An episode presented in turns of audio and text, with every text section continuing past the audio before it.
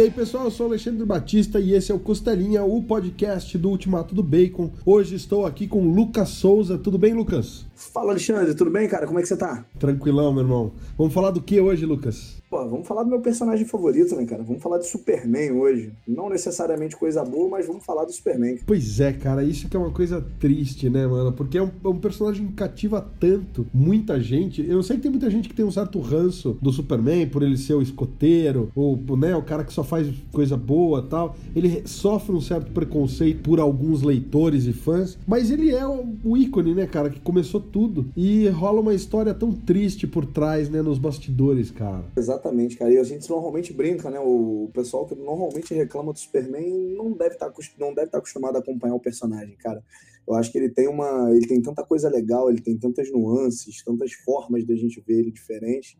É, e o pessoal que reclama aí, acho que não ficou muito satisfeito quando veio o Superman dos 952, né? Então, não sei se a reclamação é válida. Pois é, pois é. é. O pessoal tenta fazer alguma coisa nova, ainda o pessoal reclama, né? Exato. E o que você falou, cara, tem uma história aí por trás complicada, né, cara? Acho que os fãs da DC, né, nem todo mundo sabe exatamente o que está acontecendo e, e o que já aconteceu, mas a gente percebe, e a gente falava disso outro dia, a gente percebe um certo desinteresse da editora em avançar com o personagem, né, cara? Em levar ele pro cinema, em, em fazer ele voltar aos, aos dias de glória, né? A gente vê, o pessoal brinca aí, a, a, a DC esquece dos outros personagens e foca muito no Batman. E, cara, tem o Superman, que eu acho que é o, o, o, símbolo máximo da editora, né? Quem tá vendo aí o relógio do juízo final tá, tá vendo isso. E existe um motivo, né, cara? Isso que é, é triste galera é, entender e falar, pô, mas por quê?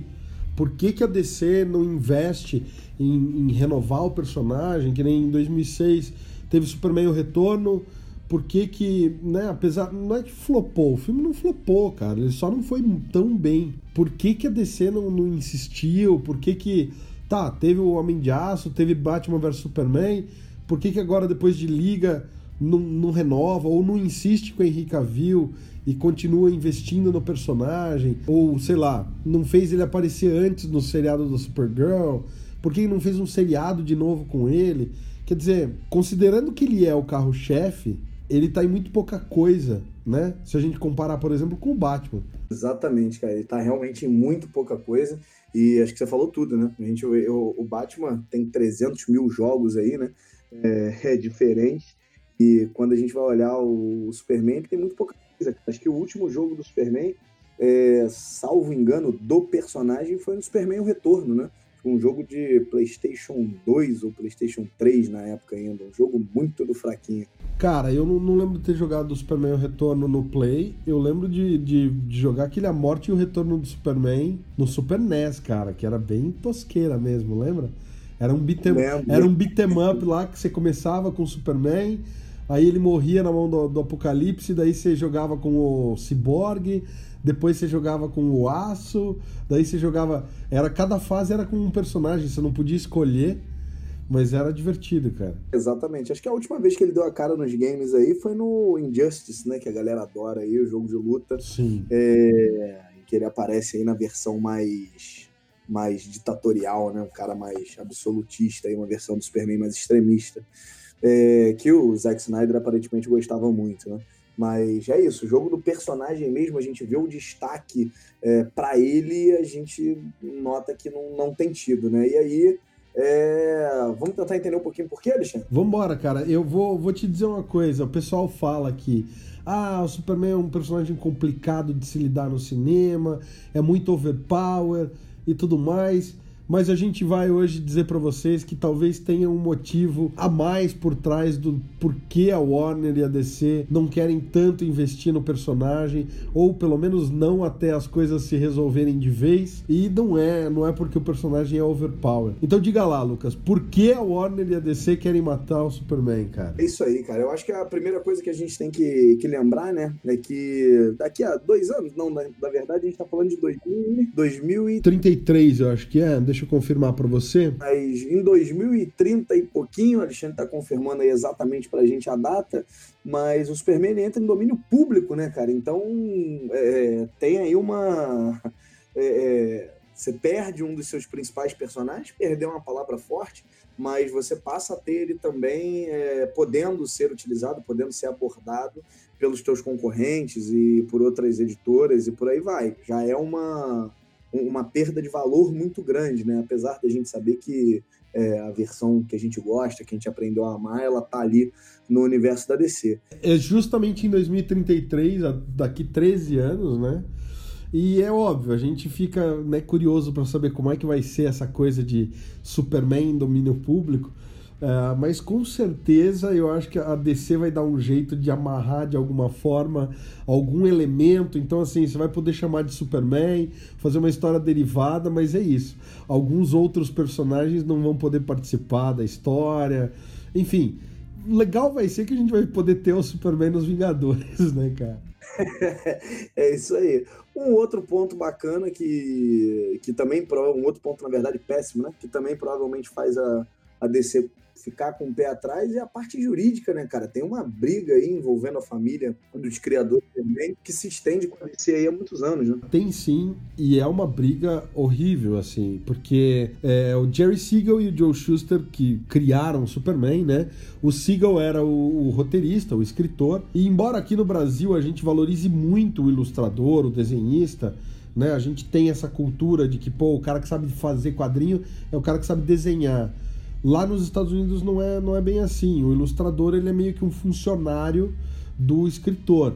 Então, assim, é o cara do texto que é o cara importante em geral. O Siegel escreveu todo o material e o Schuster era o cara que desenhava, o Joe Schuster, né? Jerry Siegel e Joe Schuster. E eles trabalharam na DC, na época era National Comics, de 1935 a 1947. Então, em 1938, quando o Superman foi criado, eles trabalhavam na National, eles eram funcionários da National. Então, a princípio, a editora entendia que o material criado ali dentro era de propriedade da, da editora, como acontece em muitas empresas hoje em dia, cara. Eu, eu mesmo trabalhei em muitas editoras em que eu desenvolvi manuais de, de funcionamento de máquina e não sei o que, que são da, são da empresa, cara. São da empresa até hoje. Porque eu fazia isso, né, na minha hora de trabalho ali. Então, assim, por um lado, a DC não estava errada. Só que quando os caras saíram em 47, a DC mandou os caras embora, não renovou o contrato tudo mais.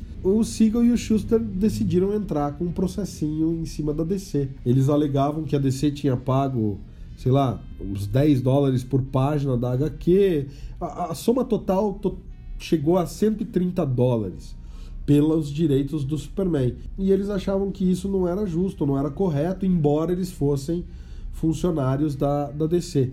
Então, em 1947, eles processaram a DC e aí começou a briga toda. Então, assim, é uma coisa que está rolando de 1947 até hoje, galera. São 70 anos de processo, 73 anos de processo. A gente, daqui dois anos, a gente pode fazer, né? Os 75 anos do processo do Siegel e do Schuster, né? Complicado, né, cara? É uma, uma situação realmente complexa e óbvio. Num, num mundo que a gente está hoje, ainda mais com o cinema entrando, a grana rolando solta. É, é difícil você é, ter ânimo, né? Os investidores, na verdade, terem ânimos para investir num personagem que está cercado por tantas incertezas, né? Apesar da gente saber, ah, apesar da gente saber que é um personagem muito amado, mas que no último filme, acho que você falou bem, Alexandre, passa longe de, de ser um flop ou de qualquer coisa do gênero, mas, cara, não chegou perto do retorno financeiro que estava se esperando para o tamanho do personagem, para o tempo que ele estava fora do cinema, é, o quanto que o pessoal esperava um filme dele que usasse as tecnologias para trazer um, um, ar mais de, de, de batalha mesmo, né? já que o Superman Retorno do Singer é, acabou não, não trazendo muito isso, né? Foi um filme mais emocional. E então você soma um resultado financeiro não tão expressivo, um custo de produção alto. Afinal, o personagem ele tem sim é, uma quantidade de poderes consideráveis que demandam um, um, um, investimento. E aí você tem ao redor disso essas incertezas, o domínio público, complicado, né? Não, é, é tenso porque assim em 48, esse primeiro processo ele foi, ele foi fechado. O juiz deu ganho de causa para descer e acabou. Mas é aquilo, cara. Uma vez que você mexe nesse vespeiro, não adianta. Vira e mexe, a coisa volta. Então, em 48, Os caras decidiram que não. A DC pagou o que pagou, tá pago, vocês eram funcionários, fica quieto, não reclama. Eles foram atrás de entrar em apelação para segunda instância. E teve uma coisa curiosa em 48. O Jerry Siegel e o Schuster estavam processando a DC pelo Superman, mas o Siegel sozinho estava processando pelo Superboy, porque ele alegava que ele criou o Superboy sozinho e que era um material derivado e que não tinha nada a ver com a criação do Superman. E de fato o juiz entendeu que eram dois personagens completamente completamente diferentes, por incrível que pareça, absurdo que pareça, e deu o ganho de causa pro Siegel. Então, os direitos do Superboy eram do Siegel e a DC teve que parar de escrever a história do, do Superboy em 48. Então, outro motivo do porquê a gente tem, né, o Aquaman e o Aqualad, o Flash Kid Flash e o Superboy sempre foi uma coisa meio Agora tá de volta o Jonathan Kent e tal, não sei o que, né? Mas tem muita coisa ali naquela fase do projeto do experimento número 13 do Cadmus, né, o Connor Kent, que foi essa tentativa de trazer um Superboy diferente.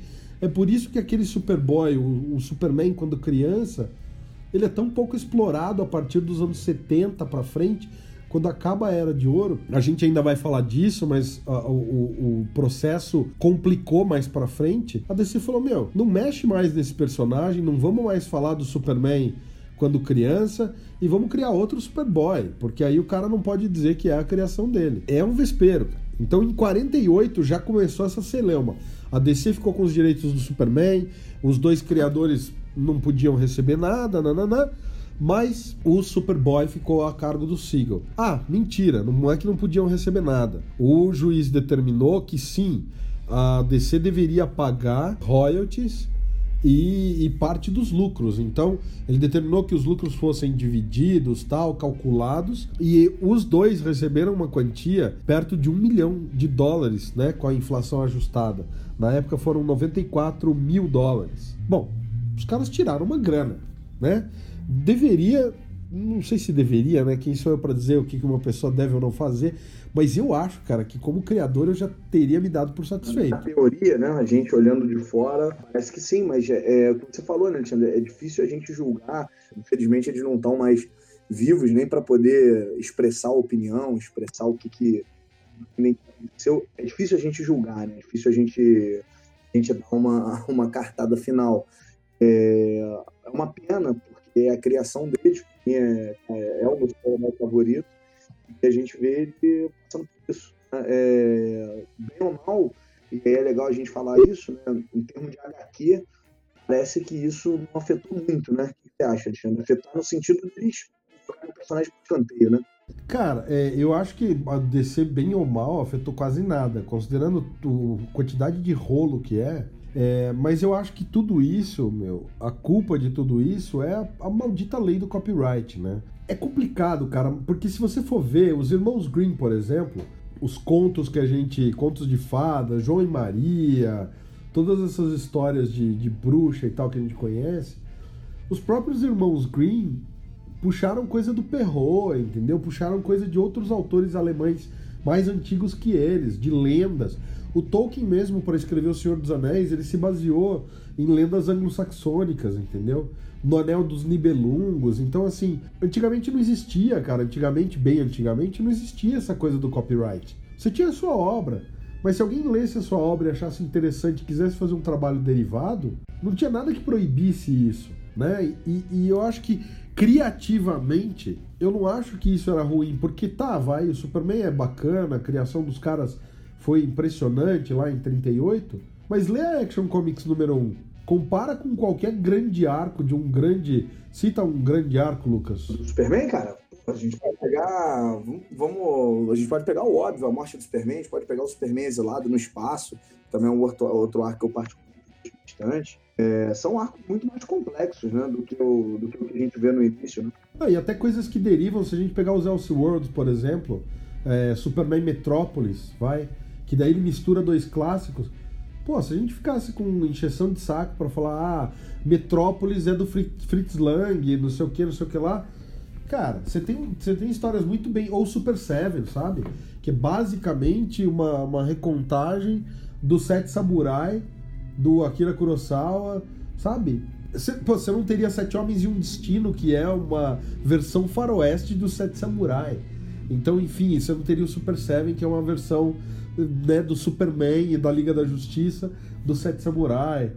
Você não teria aquele das mulheres lá, que eu não lembro o nome agora, que é bem ruim. E, bom, talvez, talvez fosse uma coisa boa, enfim. mas, mas a questão é essa, quer dizer, é, o que faz do Superman hoje um grande personagem? Foi, foi a criação dele ou foram as histórias que, sabe, Curtis Swan desenhou, Alan Moore contou, que o Dan Jurgens contou e desenhou, sabe, que Stuart Immonen, Roger Stern, cada escritor que passou pelo Superman, sabe? Ou mais recentemente aí o, o Dan Slott, não, o...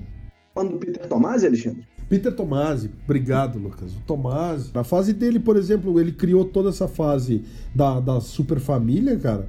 Ficou incrível. E isso é muito melhor do que, né? Pelo menos, não sei, cara. Eu acho que tem, tem um outro nível de, de desenvolvimento de história que antigamente não tinha. Então, até que ponto a gente pode dizer, sabe, que é plágio e, e não uma criação original em cima de alguma coisa que inspirou o cara, sabe? Não, com certeza, cara. É, o, que, o que eu posso dizer, o, o pelo menos na minha visão, né? É, a pedra fundamental ela tem muito valor, a criação, né, a ideia inicial.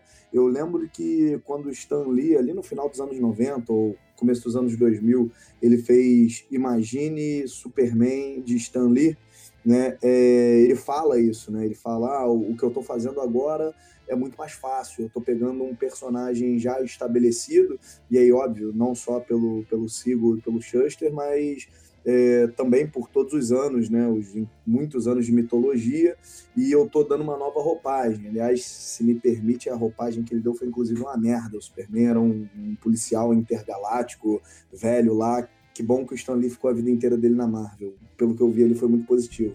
É, mas, enfim, pegando a opinião dele, cara, é, é, isso, sabe? A ideia inicial, ela é sempre mais simples, ela é, é ela é sempre é, ela sempre pode ser lapidada, né? É, o próprio Batman, se a gente pegar, é, por mais que, na minha opinião, o Batman ele tem elementos que perduram até hoje, os pais mortos e por aí vai, é, ele foi um personagem muito modificado, né? Ele, ele melhorou muito com o passar dos anos e é normal, o personagem ele vai sendo aperfeiçoado, ele vai sendo moldado e, e é isso mesmo. Só o legal da gente falar, eu não sei, e foi o que você falou, eu não sei mensurar o valor da ideia inicial, eu não sei dizer se o, o tempo que eles estavam na DC eles receberam para isso ou não, se é justo ou não. Olhando de fora, o quanto que o, que o personagem rende, me parece que não é justo, mas não, não tenho conhecimento é, necessário para poder opinar.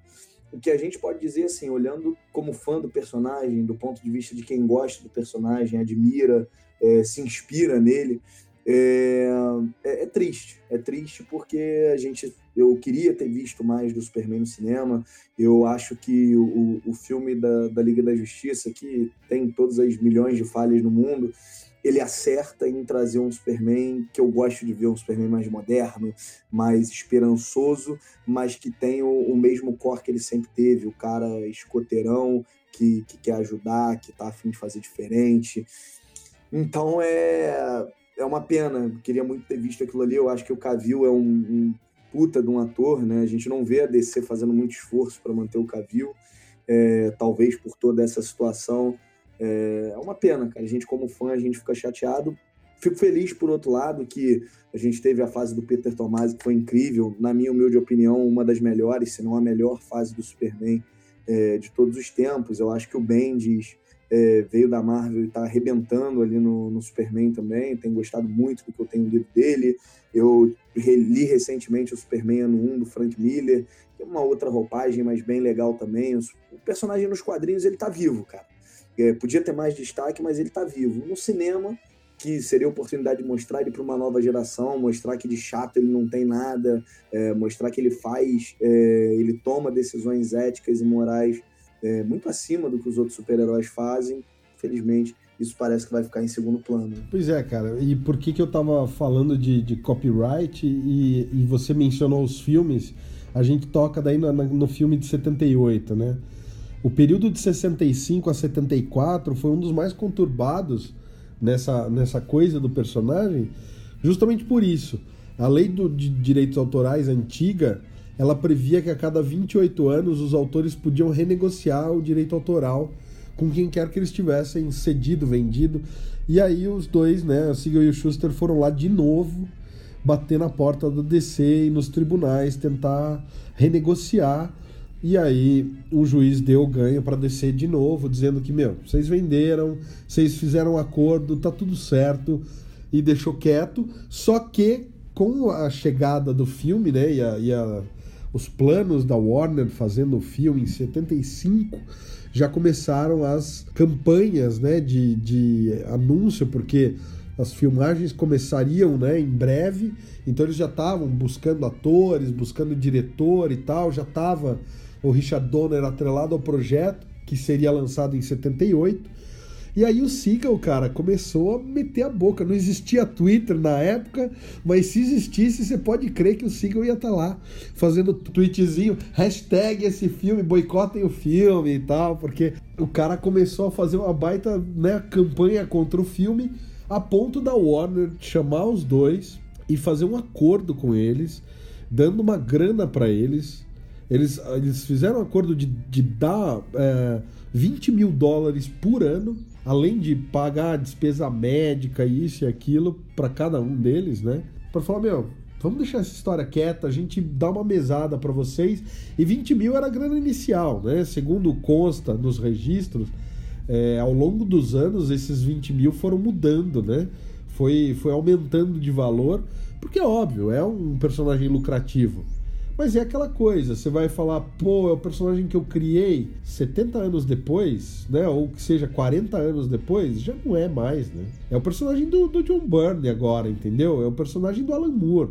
É o personagem dos caras que sentaram para escrever e, sabe, é complicado, porque a editora tem risco para botar quadrinho na, na, na, banca todo mês, tem dinheiro para imprimir, tem, tem uma série de coisas. Então não adianta, cara. É, é aquela coisa. A gente sabe como funciona. Né? Hoje que eu estou desempregado, estou querendo muito que alguma corporação aí me escute e me contrate. Aí depois amanhã eu vou falar assim, não, eu quero. É, sei lá, cara, eu acho que tem, tem um lado aí meio complicado, né? Por mais que a Warner e a DC matem o burro de ganhar dinheiro com o Superman, mas enfim. E eles fizeram um acordo e isso ficou de boca, né? Foi um acordo de cavalheiros ali, e isso ficou acertado. E aí, por, por um tempo, a coisa sossegou, né?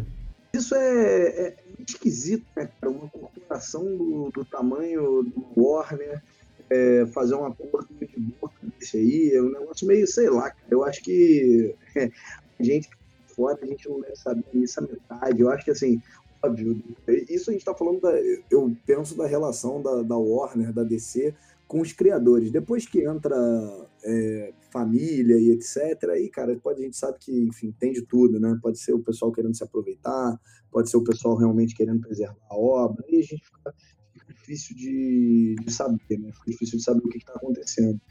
É, mas é complicado, é realmente complicado.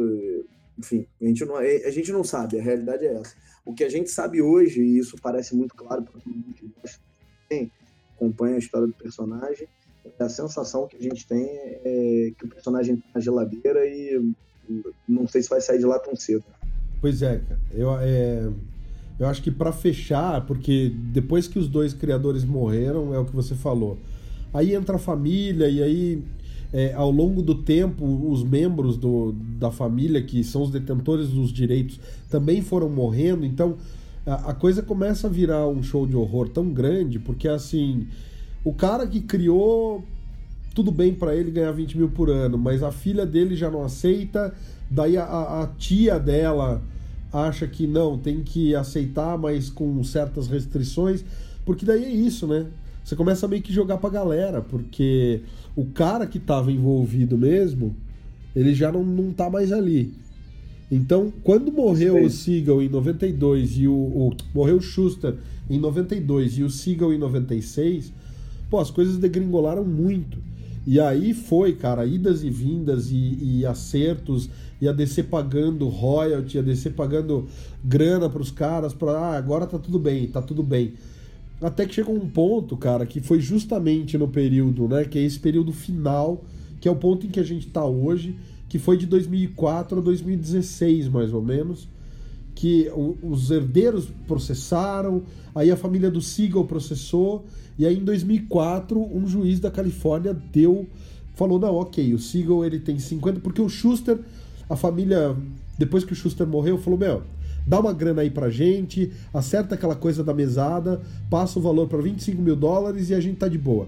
Então a família do Schuster segue recebendo esse dinheiro até hoje, eles formalizaram esse acordo e aí o Schuster passou, a família do Schuster passou definitivamente a parte do Schuster para descer. Só que a família do, do não foi bem assim, e aí eles entraram num tribunal que foi o mesmo tribunal que deu ganho do Superboy lá atrás para o e esse tribunal acordou que sim, o Superman é do Seagal, metade pelo menos, e que o Superboy é 100% do Seagal, e foi bem na época que a DC estava é, fazendo o Homem de Aço. O veredito saiu em 2009, né? Quando saiu uh, esse veredito, a DC ficava proibida de usar a marca do Superman, o nome Superman, é, alguns elementos gráficos que caracterizavam o herói, né? A tal da cueca vermelha por cima da calça, e algumas coisas que aparecem na Action Comics número 1. Então é por isso que no filme ele podia, eles podiam usar a Lois Lane, que é de 41, né? Então